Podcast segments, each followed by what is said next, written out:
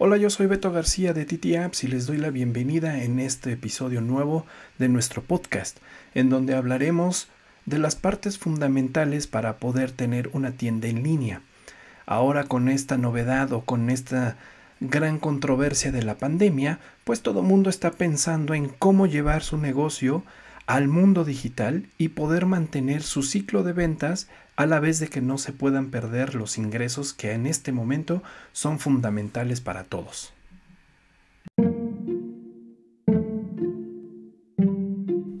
Hola, ¿qué tal? Yo soy Beto García, una vez más aquí en nuestro podcast de TT Apps. En esta ocasión vamos a hablar sobre nuestros seis pasos fundamentales para poder tener tu tienda en línea. El paso número uno son los procedimientos. Procedimientos, documentación que va especificando cada una de las actividades y acciones y cómo lo vas a ir ejecutando. Número 2, la plataforma web. Obviamente, si estamos hablando de una tienda en línea, forzosamente debes de tener en algún lado tu página web hosteada o tu tienda en línea hosteada. Paso número 3, los motores de pago.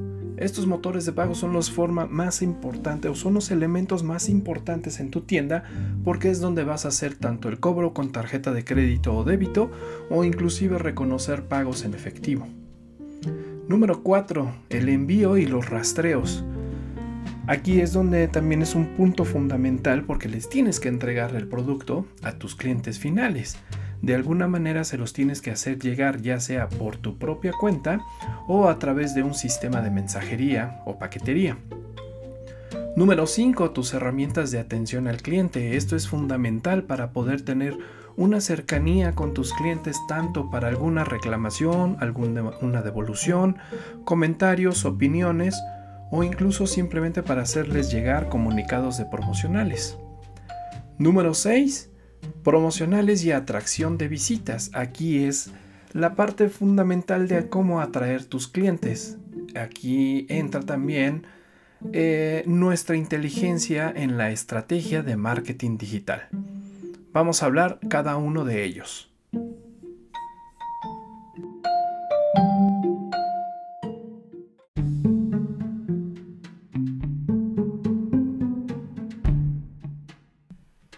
Hablemos ahora entonces del paso número uno, los procedimientos. En estos procedimientos es donde vas a tener documentado el paso a paso y las acciones que vas a estar efectuando en cada uno de los ciclos de venta o de las acciones operativas de tu tienda en línea. Como por ejemplo, el control de inventarios, la alta, la baja, cómo vas a poder hacer ese reconocimiento de tu inventario físico o virtual o si es dropshipping de alguna manera le tienes que hacer notar a tus clientes cuál es tu disponibilidad de producto, cuál es tu disponibilidad también en el tiempo de entrega. Obviamente lo que buscamos aquí es que sea de manera automatizada. También aquí vas a dar a describir bajo documento cuándo o en qué momento tienes que hacer una nueva solicitud hacia tus proveedores. Cuáles son los pasos a seguir cuando un cliente hace alguna compra el botón de pago, cómo debe estar funcionando, cuáles son las acciones para poder validar las tarjetas de crédito y débito, así como también en la, en la postventa, cómo vas a llevar tus procedimientos para eh, las devoluciones o cuando haya algún error en, eh, en el envío del producto y se mandó un producto equivocado, cómo vas a hacer esos cambios o incluso si el cliente se muestra un poco molesto, cómo hacer una cancelación. Dentro de esas cancelaciones involucra también la devolución del dinero, obviamente. También debes de especificar cómo va a ser tu atención al cliente. ¿Qué herramientas vas a estar utilizando? Pueden ser a través de redes sociales o puede ser a través de un chat o incluso en el WhatsApp quiénes van a estar contestando y cómo van a hacer ese tipo de respuestas a través de eh, la atención al cliente. Y por último también debes describir cuáles van a ser tus notificaciones o tus herramientas de notificación para nuevas promocionales. Todas estas documentaciones deben de estar bien escritas, bien fundamentadas y debe de ayudarte a que tú entiendas tu propio negocio, tu propia tienda en línea Y cuando esto en un futuro, que es lo que buscamos, que vayas creciendo, cuando vayan incluyéndose nuevos eh, colaboradores hacia tu tienda, ellos también puedan reconocer cuál es la manera de trabajar sobre tu tienda de e-commerce. Seguramente en un inicio tú vas a traer todas las cachuchas operativas, pero lo que esperamos es que con el futuro vayas incrementando tu plantilla laboral y cada persona vaya tomando una cachucha. Esa cachucha debe estar bien definida y bien escrito cuáles son los pasos y actividades que debe de estar llevando a cabo.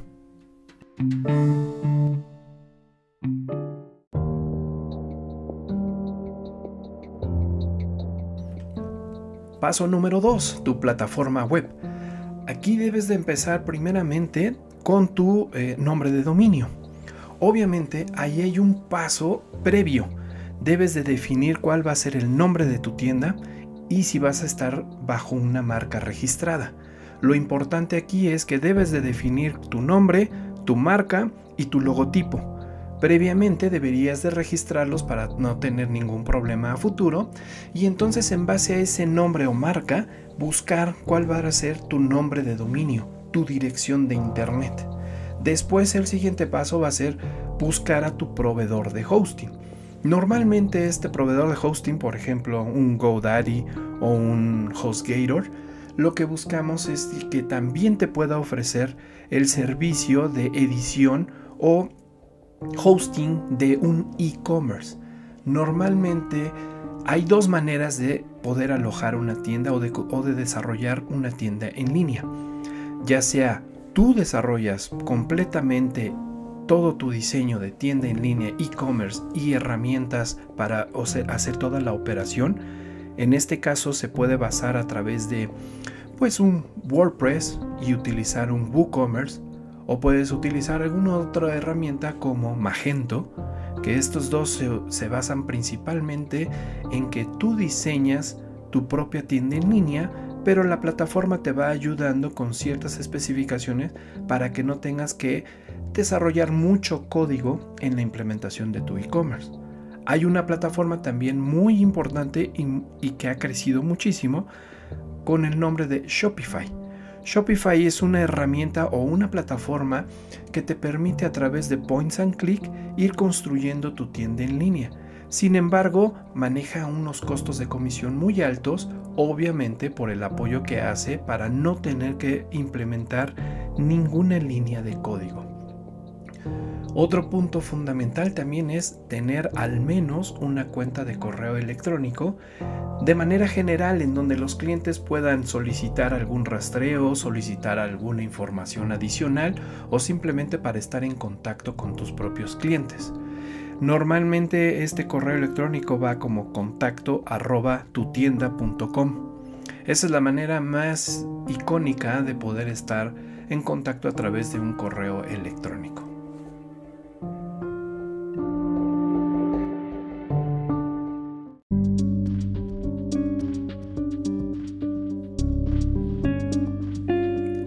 Paso número 3. Los motores de pago. Estos motores de pago son los denominados también como formas de pago o eh, los sistemas de cobro automático.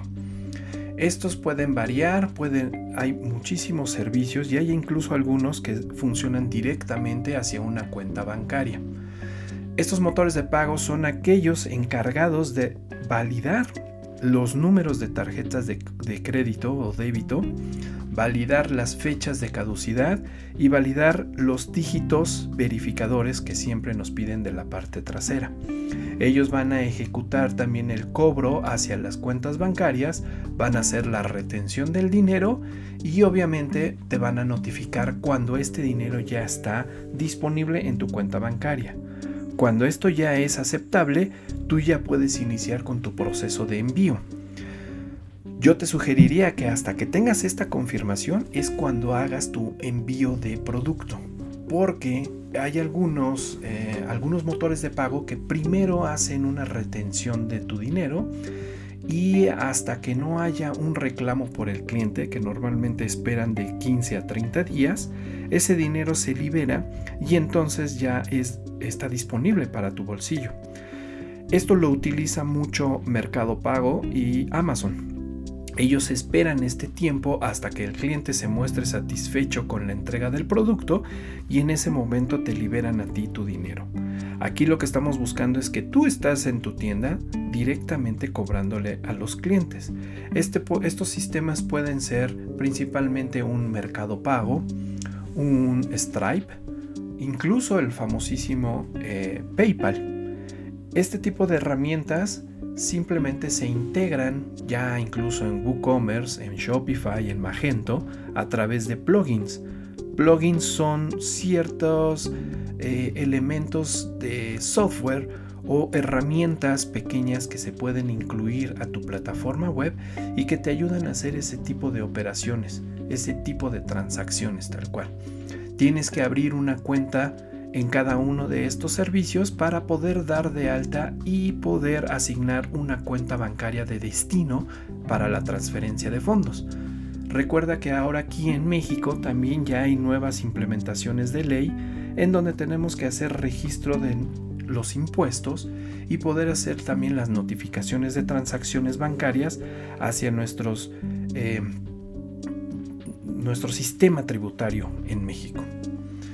Estos motores de pago entonces te van a ayudar a hacer pago con tarjeta de crédito, transferencias bancarias tipo PayPal o incluso poder recibir pagos en efectivo, principalmente con, un, con el uso de un identificador o un número de rastreo que después pueden hacer efectivo o pagadero en un OXO o un 7-Eleven.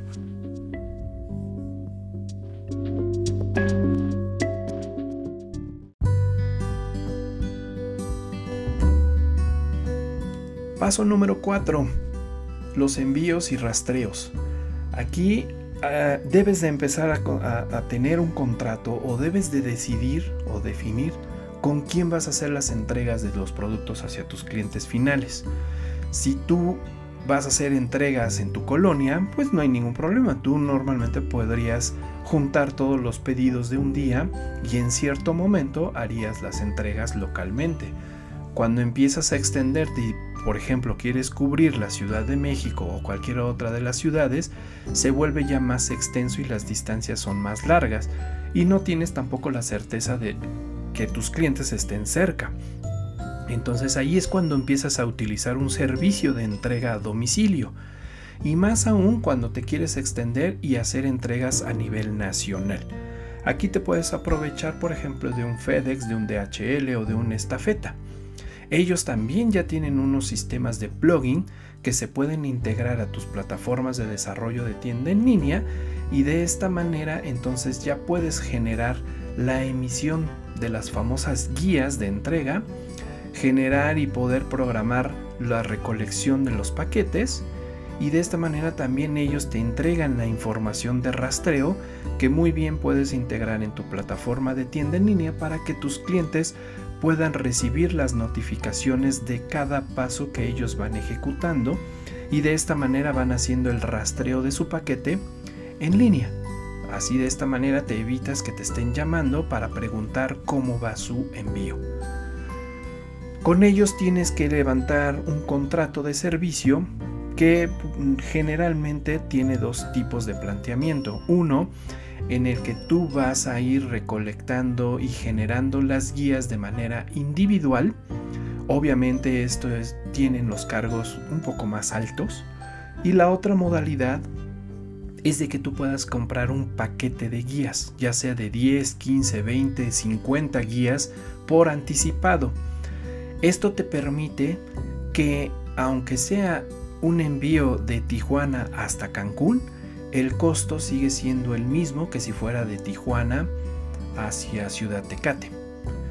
La distancia aquí no importa, aquí lo, que es fundamental es que estás pagando por estas guías de manera anticipada sin importar la distancia que van a estar recorriendo. Obviamente esto también es un gasto, por lo que lo debes de tener considerado en tu procedimiento de venta. Ahí el precio que vas a estar mostrando y que el cliente va a estar pagando debe de poder incluir tanto el gasto de envío como los gastos o las comisiones de los motores de pago. De esta manera cualquier gasto tú ya estás cubierto y el cliente mismo está absorbiendo con esos gastos.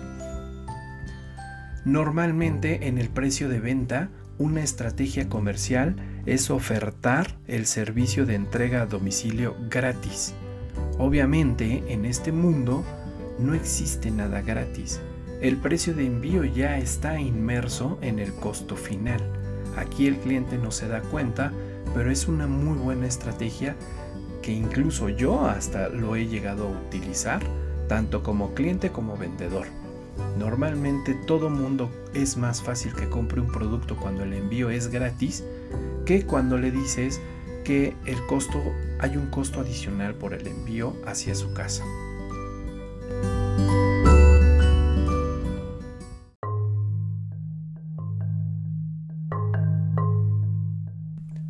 Paso número 5. Atención al cliente. Aquí debes de tener en claro de qué manera se van a, te vas a poner en contacto o vas a recibir contacto de tus clientes, ya sea también prospectos o incluso hasta para alguna queja. Ahorita en este mundo digital es recurrente que ya el uso del teléfono está quedando atrás y muchos usuarios, principalmente los millennials y los centennials, ellos ya están buscando una manera de contactar a los proveedores o a las tiendas en línea sin tener un contacto personal con quien te estás comunicando. ¿Cómo es esto?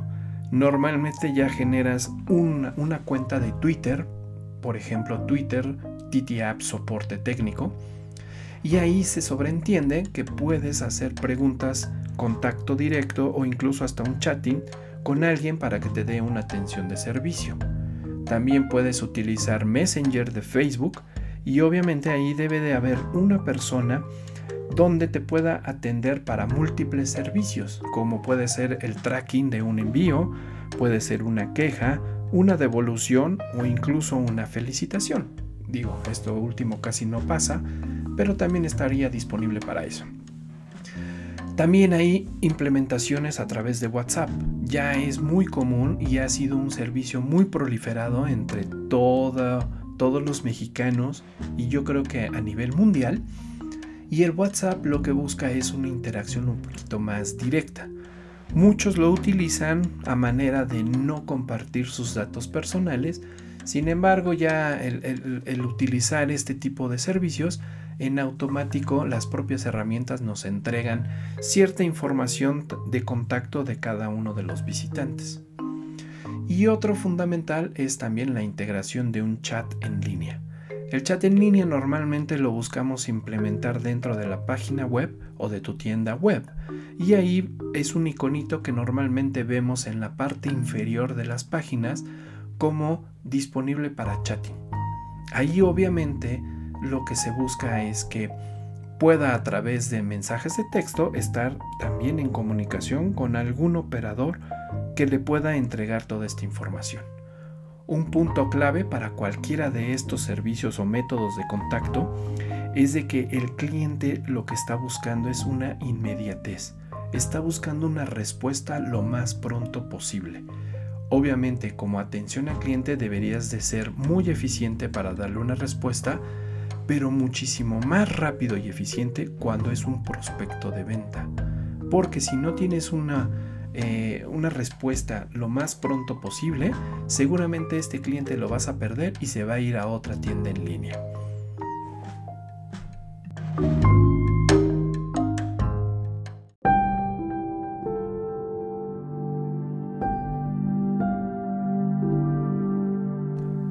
Punto número 6 promocionales y atracción de visitas.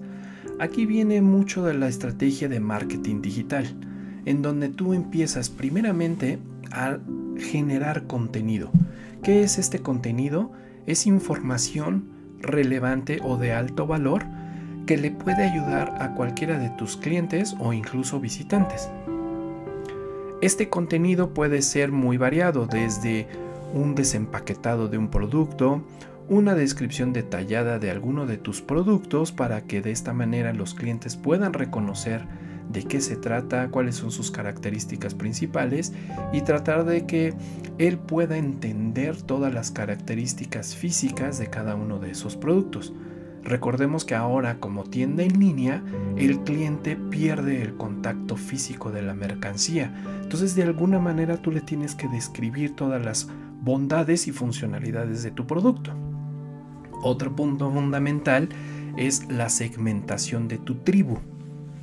No, es, no estoy refiriéndome a una tribu como si fuera pues una, una región o un segmento de población en específico, de alguna zona, sino más bien son las características comunes de tu público o de tu eh, objetivo de venta. En este caso, por ejemplo, pueden ser eh, productos definidos para niños, para adolescentes, para adultos, para adultos mayores, si son para hombres, si son para mujeres, si son para amas de casa, si son para médicos, ingenieros, eh, si va para gamers, eh, de qué edad a qué edad, qué rango de segmento, qué niveles de educación, cuáles son sus niveles de ingresos o cuáles son sus gustos.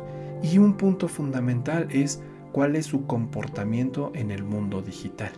De esta manera tú le puedes empezar a lanzar anuncios publicitarios promocionales a quienes realmente pudieran llegar a comprar tu producto en la tienda en línea o simplemente para darte a conocer en el mundo digital que existe tu tienda ya en línea disponible para la venta de productos.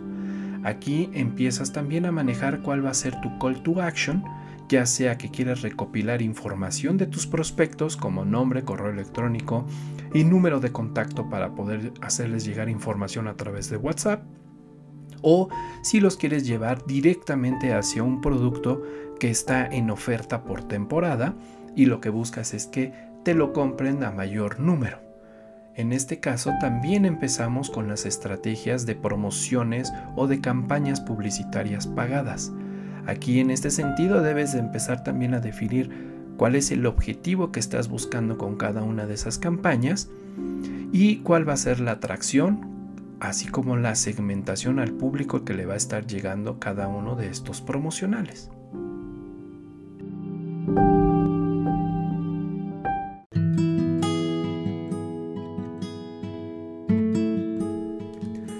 Estos son los seis puntos fundamentales que debes de tener en cuenta para tu tienda en línea.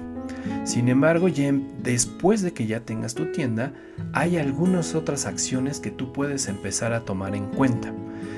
Principalmente hay dos funciones muy importantes que se le llaman como el upselling y el cross-selling. Quizás lo has escuchado e incluso quizás lo has llegado a utilizar y no te has dado cuenta cuando tú eres un visitante en alguna otra tienda. Tomemos el ejemplo de un mercado pago de un Amazon, en donde tú seleccionas, por ejemplo, unas eh, cortinas y al mismo tiempo Amazon o Mercado Pago te presenta después, antes de que hagas el pago, un conjunto o una variación de productos adicionales que pueden combinar con tus cortinas, ya puede ser una silla, un sillón, un cortinero o incluso eh, algún cuadro de decoración que puede combinar con, tu, con tus cortinas, con el producto que acabas de, seleccionar. Al mismo tiempo, también te dice aquellos clientes que han escogido o seleccionado estas, estas cortinas también han seleccionado este otro tipo de productos. Ese otro tipo de productos no tiene una relación directa con tus cortinas, pero simplemente es porque ha causado interés. Allí podría ser específicamente un taladro, unos taquetes, un tipo de tornillos que simplemente son la sujeción del propio cortinero que le va a ayudar a sostener las cortinas que acabas de seleccionar. A esto se le llama el cross-selling y el upselling. Upselling es ¿qué más te puedo yo vender? Este lo utilizan mucho en los restaurantes, en donde tú seleccionas, por ejemplo, una hamburguesa y como upselling te presentan la opción de agregar unas papas fritas y un refresco grande. En el cross-selling es qué recomendación yo te puedo dar sobre el producto que estás seleccionando y las dos modalidades lo que buscan es aumentar las ventas, aumentar la selección de productos antes de que tú o que tu visitante haga el pago.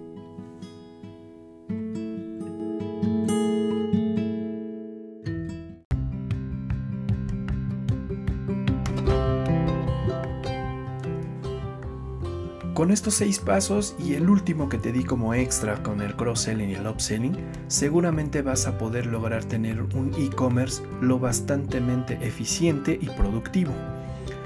Si en alguno de estos pasos crees que tú llegaras a necesitar ayuda profesional, bueno, pues nosotros también nos ponemos a tus órdenes y veríamos cuál es la mejor alternativa y la mejor opción para poder ayudarte en hacer el desarrollo de tu tienda en línea. Lo que buscamos es que tú puedas operar tu tienda eh, web que tú puedas después en un futuro ir creciendo e ir identificando en las mejores acciones e implementaciones para poder generar el mayor número de ventas, pero sin embargo nosotros ponemos nuestra mano experta para que sea lo más práctico y lo más fácil este primer arranque yo te puedo asegurar que siempre el primer paso nos da mucha incertidumbre y lo que queremos es ayudarte con la tecnología, ayudarte en aquellos puntos donde tú no traes el expertise a un 100%. Yo soy Beto García de TT Apps y te espero en nuestro siguiente episodio de podcast. Saludos.